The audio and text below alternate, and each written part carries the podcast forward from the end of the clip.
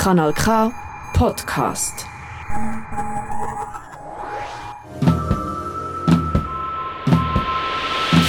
Hörkombinat Politik. Es kombinieren Dominik Dussek und Elvira Isenring. Heute der Klassensprecher. Ein Kolumnist schreibt für das Lamm über soziale Ungleichheit.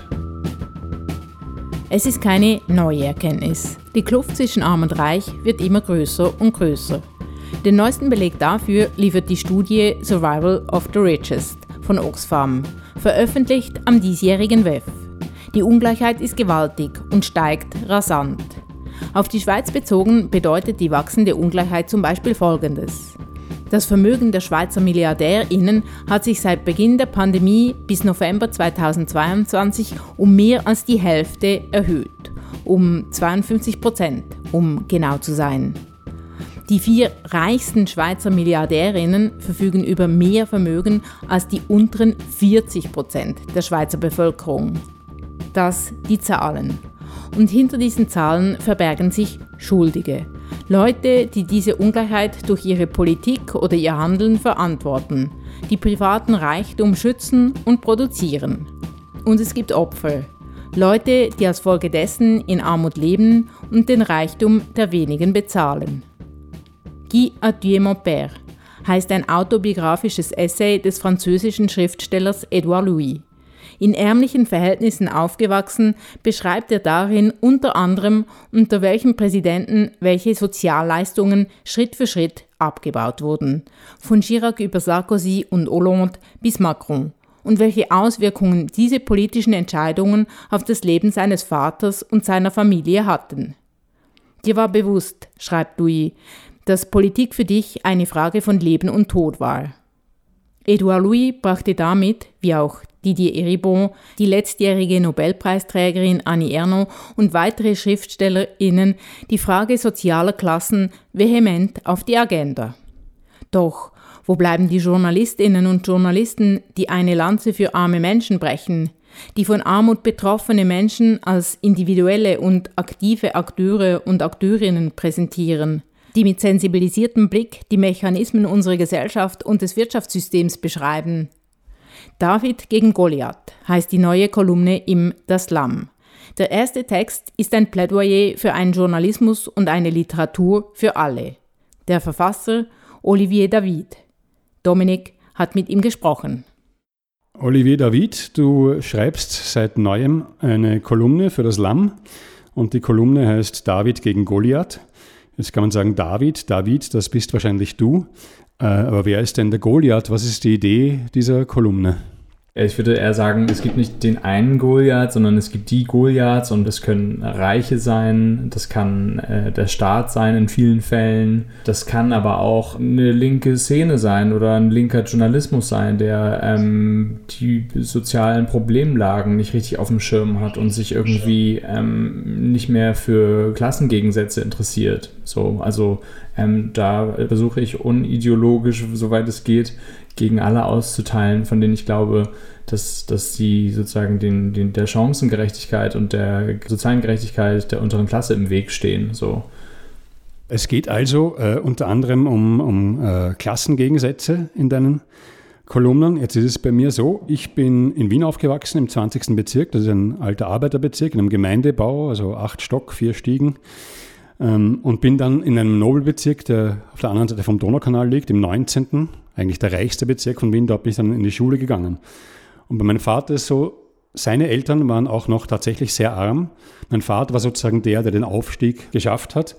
Und obwohl es da durchaus Gegensätze gegeben hat zwischen jetzt mir und meinen Mitschülern, habe ich sehr, sehr lange das Gefühl gehabt, dass diese krassen Klassengegensätze eigentlich der Vergangenheit angehören. Ich nehme an, du würdest widersprechen, stimmt das? Ja, das, es kommt, glaube ich, ganz darauf an, wo man hinguckt. Wenn wir jetzt also sagen, okay, du und wahrscheinlich auch viele andere spüren diese Klassengegensätze in ihrem Alltag gar nicht, dann liegt es wahrscheinlich an der Position innerhalb der Klassengesellschaft. Ähm, weil ich glaube, diese Klassengegensätze lassen sich sehr wohl spüren. Ähm, es kommt dann nur darauf an, wo man guckt. Ich habe äh, mal sieben, acht Monate drei Tage die Woche ähm, bei HM in einem Lager gearbeitet. Also nicht in einem Lager von einem einzelnen Laden, sondern im größten Lager der Welt von HM in Hamburg oder in dem größten Lager von Europa. Das weiß ich gar nicht genau. Es haben 4000 Leute gearbeitet oder so. Ein Großteil der Menschen, die da arbeitet, also da, da sind 70 Prozent nicht weiß, ähm, ungefähr so. Äh, ein Großteil der Menschen, die da arbeitet, die verfolgen keine Medien, die führen keine Gespräche, die in den Medien stattfinden, die haben keinen Kontakt oder keine Bezugspunkte zur, zur Politik. Ähm, deren Körper, deren Habitus, wenn du neben denen an, an der Bushaltestelle sitzt, ist offensichtlich ein anderer. Also ich glaube, es gibt diese Klassengegensätze und wir wollen sie in unserem Alltag nicht oft genug sehen. Und ähm, an die richte ich mich sozusagen. Und ich versuche sozusagen ihnen Gerechtigkeit zukommen zu lassen, was natürlich im, im, im, Rahmen einer Kolumne eine Art der Unmöglichkeit ist, aber, aber es ist sozusagen eben mein, mein, mein, mein, meine Waffe ist der Stift und ich kann sozusagen dann nur schreibend irgendwie versuchen, da ein Teil von zu sein, von, von, von einem Gespräch über soziale Gerechtigkeit und eben nicht anders. So. Wer berichtet denn über, über die untere Klasse? Dann sind es immer noch in vielen Fällen halt eben weiße Akademiker, die ähm, kein, keine Bezüge zur, zur Unterklasse haben. Und wenn, dann sind es halt Leute aus der unteren Klasse, die sich irgendwie hochgearbeitet haben. Das ist dann schon sozusagen das Progressivere im, im Sinne irgendwie von Teilhabe. Dieses Gespräch, wir brauchen mehr ArbeiterInnen-Kinder im Journalismus. Aber selten bis nie kommen diese ArbeiterInnen-Kinder, die es in Journalismus geschafft haben, aus segregierten, abgeschotteten, abgehängten Klassenverhältnissen, sondern wenn sie arm sind oder wenn sie aus der Arbeiterinnenklasse kommen, dann kommen sie oftmals aus Milieus, so wie ich auch, die von klein auf Kontakte hat, haben in andere Milieus. Ich bin zum Beispiel auf eine Privatschule gegangen, obwohl ich arm war. Ich bin in Armut aufgewachsen. Ähm, ich hatte von Anfang an Kontakte in anderen Milieus und es ist äh, in Deutschland eine Studie herausgekommen vor ein paar Wochen, im, in der vorletzten Woche im Jahr 2022, dass Kinder, die arm sind, die in Armut aufgewachsen sind, die Kontakte haben, seit ihrer Kindheit an in andere, höhere soziale Milieus, dass die als Erwachsene 20 Prozent mehr verdienen. Äh, wenn ich da vielleicht gleich nachhaken kann, also bis jetzt eine Kolumne erschienen im LAM habe ich auch sehr interessant und sehr spannend gefunden. Äh, das Einzige, wo, wo ich ein bisschen gestutzt habe, ist, ähm, du forderst ja am Schluss, und das, da klingt es da auch das ein bisschen rein, was du gerade gesagt hast, ein Journalismus und Literatur für alle, auch für jene, die unter sich bleiben, jene, die keine Zeitungen und Bücher lesen. Ist dieser Ansatz nicht immer problematisch, sozusagen Literatur für jemanden zu schreiben, der sozusagen selbst in diese Diskussion sich nicht einbringt? Also dem eine Stimme geben zu wollen. Also ich, ich, höre mich niemals sagen, dass ich ähm, Leuten von unten eine Stimme geben möchte. Also ich mache mach dann einen Unterschied auf zwischen einem eine Stimme geben und sozusagen im Interesse von Menschen zu schreiben. Das ist das, was ich versuche. Und der zweite Punkt ist, wir brauchen nicht so tun, als wenn ähm, das im Journalismus und in, in der Literatur nicht absolut prototypisch ist, dass man sich ein Publikum anvisiert. So, also wenn man sich deutsche Zeitungen anguckt, die machen alle eine Marktanalyse und die wissen alle genau, an wen sich ihre, an wen sich ihre Produkte richten. Und das liest man leider viel zu äh, gut raus. Ne? Also das ist ja auch ein Vorwurf, den man im Journalismus ziemlich sicher auch in der Schweiz machen kann, dass die irgendwie eine, eine genaue Vorstellung davon haben. Und jetzt, wo ähm, online immer wichtiger wird, kann man ja auch viel zielgerichteter herausfinden, wer die eigene Leserinnenschaft ist und dass man die wirklich anvisiert. Und eine Kritik daran ist halt, dass irgendwie diese Idee der, der vierten Gewalt, also dass äh, Medien und so, dass, dass die ein Korrektiv sind, ähm, dass die sich an alle richten sollen, dass es eine Informationspflicht gibt, ähm, dass das dann da, damit irgendwie ad absurdum geführt wird. Ne? Also wenn ich nur noch eine bestimmte Leserin schaffe, die irgendwie sich die Produkte, die ich ihnen verkaufen will, sich leisten kann, wenn ich die nur noch anvisiere, wer kümmert sich dann um den Rest? Und ich glaube, es wäre ein großer Fehler, nicht zu sagen, ey, ich versuche im Sinne derer zu schreiben, die nicht erreicht werden. Natürlich werde ich in einer, in einer, unteren Klasse nicht gerecht, weil die aus 100.000 verschiedenen Stimmen besteht. Aber ich versuche grundsätzlich einfach zu gucken, okay, wie kann ich nach sozioökonomischem Verständnis irgendwie Sachen fordern, für Dinge eintreten, die nicht noch Geld aus der Tasche zieht? Wie kann ich Narrative stärken, die nicht irgendwie klischeehaft irgendwie ähm, die untere Klasse und, und ihre Angehörigen persiflieren oder, oder, oder ähm, der Verachtung preisgeben, sondern wie kann ich irgendwie dafür sorgen, dass ähm, das Bild diversifiziert wird, also dass so eine Vielfalt der unteren Klasse, dass ich dem gerecht werde und auch, dass ich sie ernst nehme und sage so, ey, ich werde mich nicht über euch lächerlich machen, ich werde mich nicht über euch erheben. So. Ähm, diese erste Kolumne, die veröffentlicht worden ist, die heißt Überall Scham, nirgendwo Gerechtigkeit. Das könnte man ja vielleicht, diesen Gegensatz, Scham ist ja sozusagen ein Gefühl, Scham ist eine individuelle Befindlichkeit, Gerechtigkeit ist etwas, das sich an Strukturen richtet, auch an politische Strukturen. Könnte man es ein bisschen zu allgemein an diesen Titel Überall Befindlichkeiten, nirgendwo Struktur denken?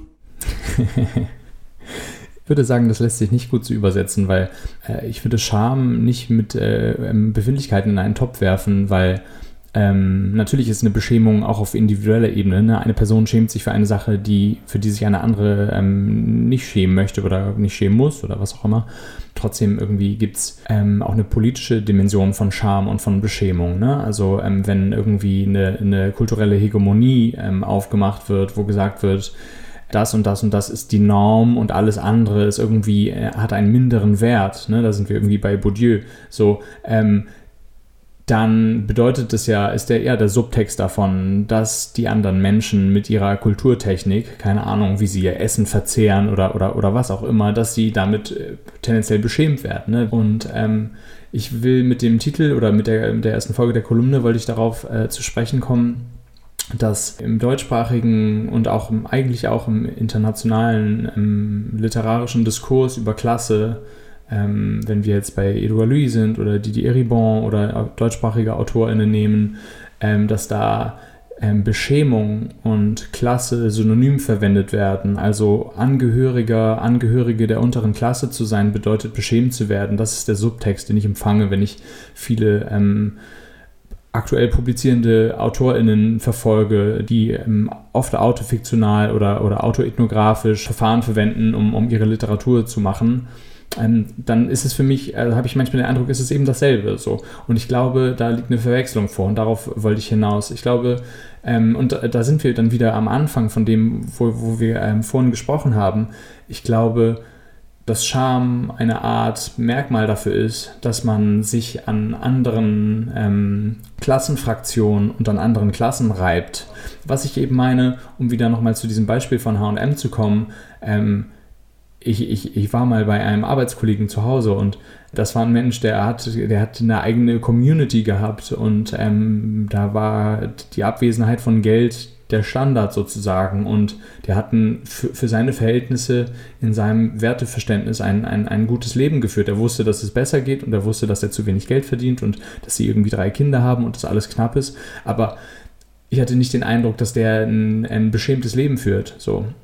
Und ähm, deswegen glaube ich, dass dieses Gespräch über Scham in der Literatur Ausdruck davon ist, dass eben eine ganz bestimmte Art von, von Leuten über Literatur schreiben, nämlich ein Großteil Aufsteiger. Und die Bedingungen von Aufstieg sind in vielen Fällen, ich habe es eben durch die Studie schon, schon irgendwie ähm, skizziert, sind eben, dass man ähm, Kontakte in andere Milieus hat. Ähm, es ist jetzt gerade äh, gestern auf Zeit Online eine Karte veröffentlicht, wo man sehen kann in 80 deutschen Städten, wie das Geld verteilt ist teilweise kann man das pro Straßenzug sehen, also wie viel die Schätzung ist, wie viel angenommen wird, wie viel die Menschen in einzelnen Häusern, Wohnvierteln, Abschnitten von Vierteln, Straßenzügen verdienen. Und man kann das lesen als große Karte der Ungerechtigkeit, ne, der sozialen Ungleichheit. Und eines der, der Ergebnisse dieses Textes ist, dass in Deutschland ähm, die Verhältnisse immer segregierter sind, ne, dass immer mehr Leute nicht aus dem Wohnviertel rauskommen und gar keine ähm, Bezugspunkte, Überschneidungen und Kontakte in andere Milieus haben. So, da, da wird die Mobilität dann, die soziale Mobilität dann eingeschränkt. Und dann frage ich mich, müssen diese Leute, wenn die sozusagen in, in Anführungszeichen nur unter sich bleiben, müssen die sich schämen und wenn ja, vor wem? Natürlich kannst du auch individuell beschämt werden, ne? aber wovon ich jetzt spreche, ist eine strukturelle Scham. Und da ist meine These eben, ich glaube, ich glaub, es müssen sich weniger Leute im Alltag schämen. Und deswegen habe ich dann auch einen, einen Begriff vorgeschlagen, den, den Begriff der institutionalisierten Scham ne? oder in, der institutionellen Scham, wo ich halt sage, ah, okay, wenn Menschen Kontakt haben, die täglich sind, die in, in, in Machtverhältnis stehen. Also ähm, ich auf meiner Waldorfschule bin von der ersten bis zur zwölften Klasse in Kontakt gekommen mit ähm, wohlhabenden und reichen Kindern dann kann man von struktureller Beschämung sprechen. Oder wenn Kinder und äh, wenn man sich anguckt, wer das Gespräch über Klassismus und so in, ähm, eigentlich führt, dann sind es vor allen Dingen Leute von Hochschulen, die halt merken, ah, ich bin hier an einem originären Ort, der nicht der meine ist. Es ist nicht der Ort meiner Familie und hier werde ich beschämt. Aber du musst erstmal an diese Hochschule kommen, um beschämt zu werden. Wenn du jetzt von diesem äh, Text sprichst, der, diesem neuen Text, der zum Ergebnis hat, dass die Segregation innerhalb der Städte immer mehr zunimmt, dann frage ich mich gerade, äh, könnte es nicht auch vielleicht tatsächlich so gewesen sein, dass ich, äh, also ich war in den 70er Jahren, ah, früher 80er Jahre ist die Zeit, von der ich vorhin gesprochen habe, an meiner Schule.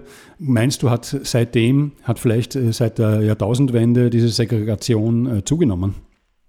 Ja, darauf wollte ich vorhin nicht hinaus, dass es vielleicht eine Art Altersunterschied noch zwischen uns beiden gibt. Ähm, aber ja, genau, also das kann man tatsächlich, glaube ich, so lesen. Also ähm, so durch den Thatcherismus, ähm, durch die strukturelle Neoliberalisierung der Märkte, durch die Befreiung der Märkte und so weiter, äh, hat, hat, eine, hat eine große ähm, Welle der Umverteilung ähm, stattgefunden und die hat mit Sicherheit nicht dafür gesorgt, dass ähm, Schichten und Klassen durchlässiger geworden sind, sondern dass sie halt starrer werden. Ne? Diese Aussage trifft auch auf die Schweiz zu. Vor fünf Jahren haben die ÖkonomInnen Isabel Martinez und Reto Völmi eine Studie zur Verteilung von Einkommen und Vermögen in der Schweiz veröffentlicht. Ihre Bilanz? Die Einkommensungleichheit nimmt zu. Dieser Anstieg der Ungleichheit ist vor allem auf den Anstieg bei den Top-Einkommen seit den 90er Jahren zurückzuführen. Die Schweiz ist eine Steueroase und darum attraktiv für viele multinationale Firmen mit entsprechend gut bezahlten Top-Stellen. Der Anstieg der Top-Saläre hat auch dazu geführt, dass das Durchschnittsgehalt seit den 90er Jahren stärker angestiegen ist als der in der AHV gemessene Medianlohn. Das Steuersystem leistet nur einen geringen Beitrag zur Umverteilung, einen viel geringeren als die Steuersysteme in den allermeisten EU-Ländern. Im europäischen Ländervergleich landet die Schweiz auf Rang 24 von 35.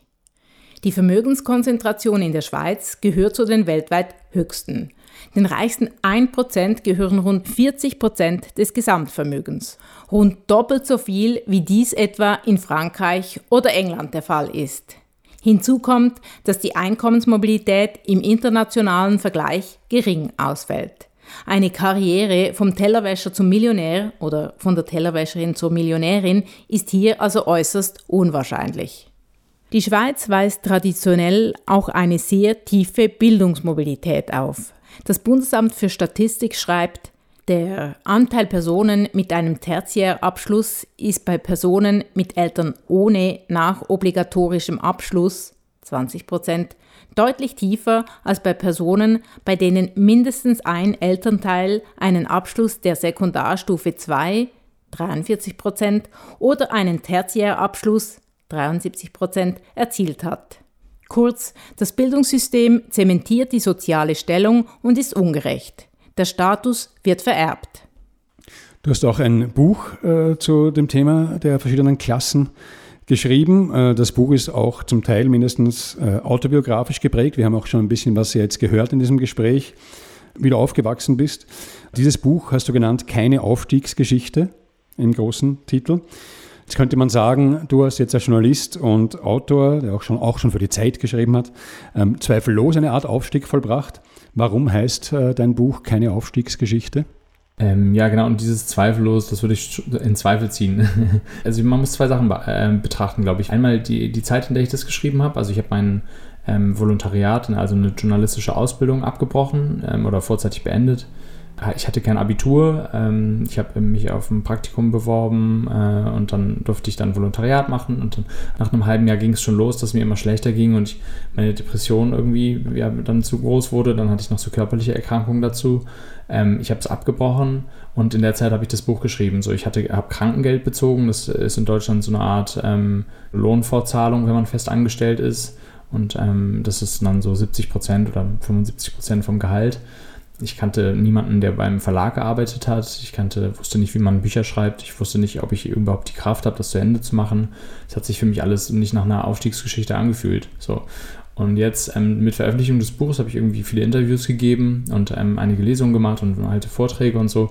Und da verstehe ich schon auf jeden Fall, dass man auf diese Gedanken kommen kann. Ich kann das sehr gut nachvollziehen.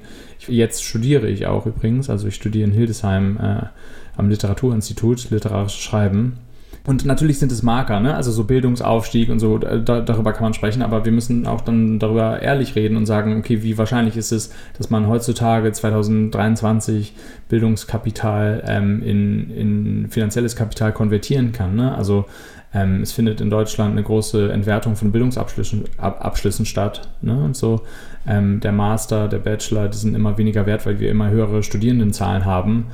Und dann sagen, dass das sozusagen Aufstiegsmarker sind, ähm, halte ich für ein bisschen sozusagen ja nicht mehr unbedingt zeitgemäß. Ne? Ähm, und jetzt dann noch zu mir, also ähm, das ist vielleicht der andere Punkt, ich, ich habe mir eine Stimme verliehen mit dem Buch. Ne? Und das ist sozusagen den Leuten in der Straße, in der ich aufgewachsen bin, nicht vergönnt. So, ähm, die eine aus meinem Haus, äh, die wurde zwangsverheiratet in die, in die, Türkei, der andere saß irgendwie, der ein Jahr älter war als ich, der saß mehr, mehrere Jahre wegen Überfällen im Knast. Der Nachbar von gegenüber saß irgendwie ein Jahrzehnt im Gefängnis, weil er die Sparkasse überfallen hat. So, das waren so Leute, die mich umgeben, die in meiner Umgebung aufgewachsen waren. Die haben, die haben keine Stimme, die können nicht ihre Meinung in alle Mikrofone krähen, so wie ich. Ähm, ich bin irgendwie, ja, so, bin ein bisschen so vom Materialismus irgendwie geprägt und denke mir halt so, ich sehe meinen Rentenbescheid so, ich sehe die Endlichkeit meiner psychischen Verfasstheit, also ich sehe sozusagen, wie, wie viel Pensum ich schaffen kann und ich ähm, bin aufgewachsen in einem in einer Familie oder in, in, Lebensumständen, die dafür gesorgt haben, dass ich einfach, ich bin nicht so belastbar wie andere Leute. Ne? Also ich kann, wenn ich jetzt Vollzeit in, einem, in, einem, in einer Zeitung arbeite, dann bin ich nach zwei Jahren wieder draußen. So. Und ähm, ich zahle dann sozusagen kaum in die Rente ein und so. Das heißt, ich weiß, ich bin sozusagen ziemlich sicher festgeschrieben auf ein Leben, das irgendwie sich am, in, in, in, in Reichweite zum Existenzminimum hangelt, auch jetzt. Ne? Also ich bekomme BAföG und ähm, darf ein bisschen was dazu verdienen, aber dadurch bin ich ja auch jetzt festgeschrieben auf 1200 Euro netto. Ne? Und bei 10% Inflation oder 9 sind es vielleicht jetzt noch in Deutschland, ähm, ist es dann auch gar nicht viel. Ne? Und das heißt also, diese diese Schwelle der relativen Armut, die werde ich nie lange verlassen. Und, und wenn ich sie verlasse, dann, dann freue ich mich darauf. Dann sind es zwei, drei gute Jahre. Und ich kann auch noch ein Beispiel geben von meiner Mutter. Ähm, die hat das jetzt für 20 Jahre geschafft. Die hat jetzt irgendwie 20 Jahre ähm, einen Job gehabt. Sie war irgendwie acht Jahre lang arbeitslos, als ich ähm, Kind und Jugendlicher war. Und ähm, jetzt mit, mit Renteneintritt ist sie wieder kaum überhalb der Schwelle der relativen Armut. Das heißt, Klassenaufstiege können mal temporär gelingen, aber dass man langfristig aufsteigt, in Deutschland sagt man, man braucht, eine Familie braucht vier bis sechs Generationen, bis sie langfristig einen Klassenwechsel geschafft hat. Also das sind Realitäten, die, die klingeln irgendwie mehr bei mir und ähm, ich äh, habe gelernt, ähm, misstrauisch zu sein äh, und rechne jetzt nicht irgendwie damit, dass der Erfolg, also ich nehme gerne alle Buchpreise und, und Gagen an, so ist es nicht, aber ähm, ich rechne einfach nicht damit. Es wäre es wär so wie auf, äh, auf einen Lottoschein zu setzen. Hast du die Erfahrung gemacht, dass äh, man könnte die Frage auch so sagen, ob du, ob du feststellst, dass ein Bewusstsein für Probleme, die durch unterschiedliche Klassenzugehörigkeiten ausgelöst werden, ob diese Problemlagen vielen Menschen bewusst sind. Nö. also äh, quasi überhaupt nicht. Oder, oder wenn, wurde es nicht mit mir kommuniziert. Wenn, wenn du arm bist, dann sagst du nicht, dass du arm bist. Also dieses Wort, das habe ich benutzt mit 29 das erste Mal. Also niemand stigmatisiert sich gerne selbst. Das ist auch der Grund, warum die untere Klasse Schwierigkeiten hat, sich selbst zu mobilisieren, weil ähm, ein Großteil der Menschen der unteren Klasse rechnen sich selbst gar nicht zur unteren Klasse, sagen, nee, nee, ach, ich bin ja nicht arm. Arm sind ja die, die am Hauptbahnhof hängen, eine Spritze im Arm haben und irgendwie keinen Schlafplatz haben, so. Aber mir geht es ja gut. Ähm, könnte besser sein, aber mir geht es ja gut. Und das sind natürlich irgendwie so Ausflüchte, weil jeder will irgendwie Teil dieser Hegemonie der Mitte sein, ne? So, die paar Erwachsenen, die ich, zu denen ich dann Kontakt hatte, die wussten, also natürlich irgendwie, dann, dann, dann wurde gesagt, ja, ach, läuft gerade nicht so gut oder ist gerade ein bisschen eng oder so, aber dass das irgendwie soziale Dimensionen sind, dass, das, dass Armut vererbt wird, dass meine Mutter in Armut aufgewachsen ist mit einem Vater, der nachts irgendwie Gemüse klauen war auf Feldern, dass es äh, aufgrund ihrer Klassenposition, also Marx hätte, würde das Lumpenproletariat nennen, aus dem meine Mutter kommt, ne? also, also wirklich so bitter arm, aus einer bitterarmen Familie, wo Bildung verteufelt wird. Am besten die, die, die, meine Mutter wäre schon nach der 9. aus der Klasse rausgegangen, weil sie wird eh nur Hausfrau.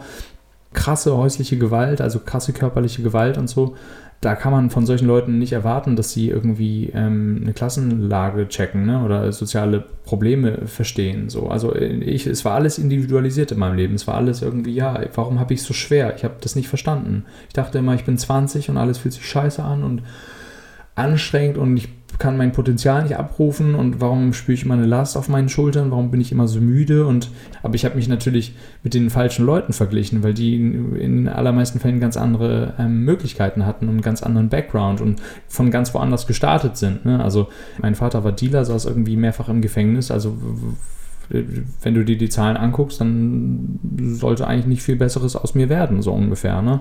Und das habe ich aber erst mit 30 dann verstehen können. So. Und das hilft mir, ähm, das äh, zu durchleuchten, hilft mir auch, mich in der Welt zu verorten und überhaupt zu verstehen, wie Ungerechtigkeit funktioniert. Und das kommt aus einem eigenen Antrieb, verstehen zu wollen, warum die Welt so ist, also warum meine Welt so ist, wie sie ist. So. Wenn man jetzt sieht, dass äh, wahrscheinlich ja sogar zunehmend äh, die Unterschiede zwischen den Klassen äh, stärker hervortreten, dann äh, muss man ja eigentlich daran arbeiten, dieses Klassendenken auf irgendeine Art und Weise überwinden zu wollen. Und da gibt es meiner Meinung nach zwei so ein bisschen Stoßrichtungen. Das eine ist eben, weil du auch gerade von Bildung gesprochen hast, ja, möglichst viel Bildung für alle. Jeder soll sozusagen sich durch Bildung die Möglichkeit erwerben, dann irgendeinen Job machen zu können, wo er viel Geld verdient.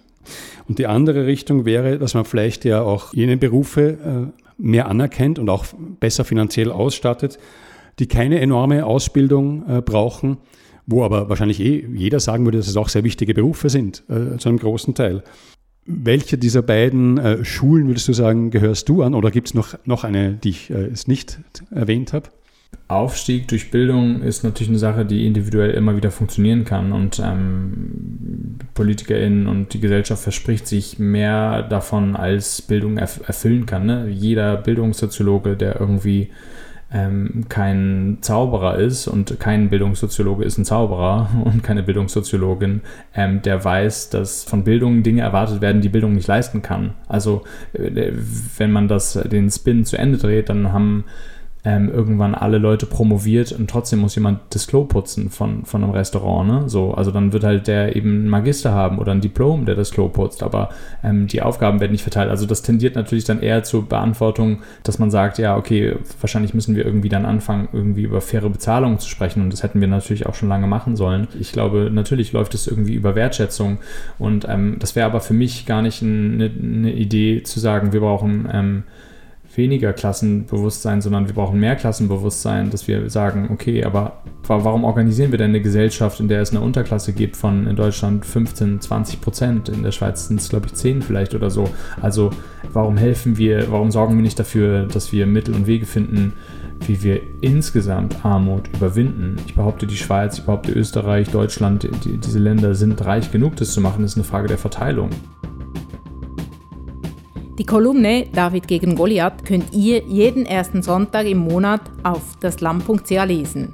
Die Kolumne wird sowohl Systeme angreifen wie auch Handlungen Einzelner. Sie wird persönliche Erfahrungen mit journalistischer Arbeit verknüpfen und, so hoffen wir, Armut thematisieren fernab von aktuellen Ereignissen.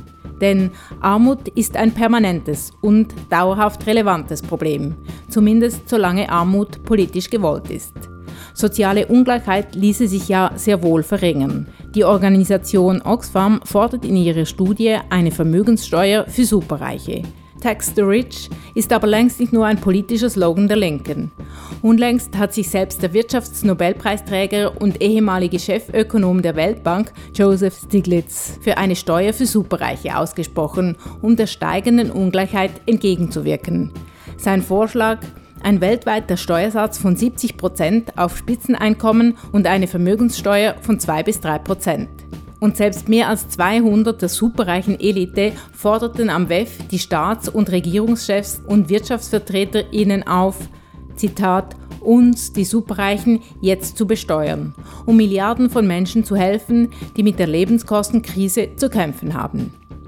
Ansätze, wie Ungleichheit und Armut reduziert werden könnten, gibt es viele. Existenzsichernde Löhne und Renten, genügend gute und bezahlbare Kita-Plätze, eine stärkere Kontrolle des Immobilienmarktes und der Immobiliengewinne, ein solidarisch organisiertes Gesundheitssystem und, und, und. In der Schweiz sind übrigens 1,3 Millionen Menschen von Armut betroffen oder leben nur knapp über der Armutsgrenze. Leider ist das Finanzministerium mit der FDP-Politikerin Karin Keller-Sutter und also mit neoliberalem Denken besetzt. Statt Lösungen zur Reduktion von Armut und Wohlstand für alle einfach umzusetzen, wird ideologisches Mainstream-Gewäsch von Schuldenbergen und staatlichen Sparschweinen propagiert und leider von den allermeisten Medien unkritisch repetiert. Darum ist es äußerst wichtig, wenn die Stimmen wie die von Edouard Louis oder Olivier David, die im Interesse der armen Bevölkerung sprechen, möglichst laut werden. Hörkombinat Politik. Es kombinierten Elvira Isenring und Dominik Dussek. Das ist ein Kanal K Podcast Jederzeit zum Nachhören auf kanalk.ch oder auf deinem Podcast App.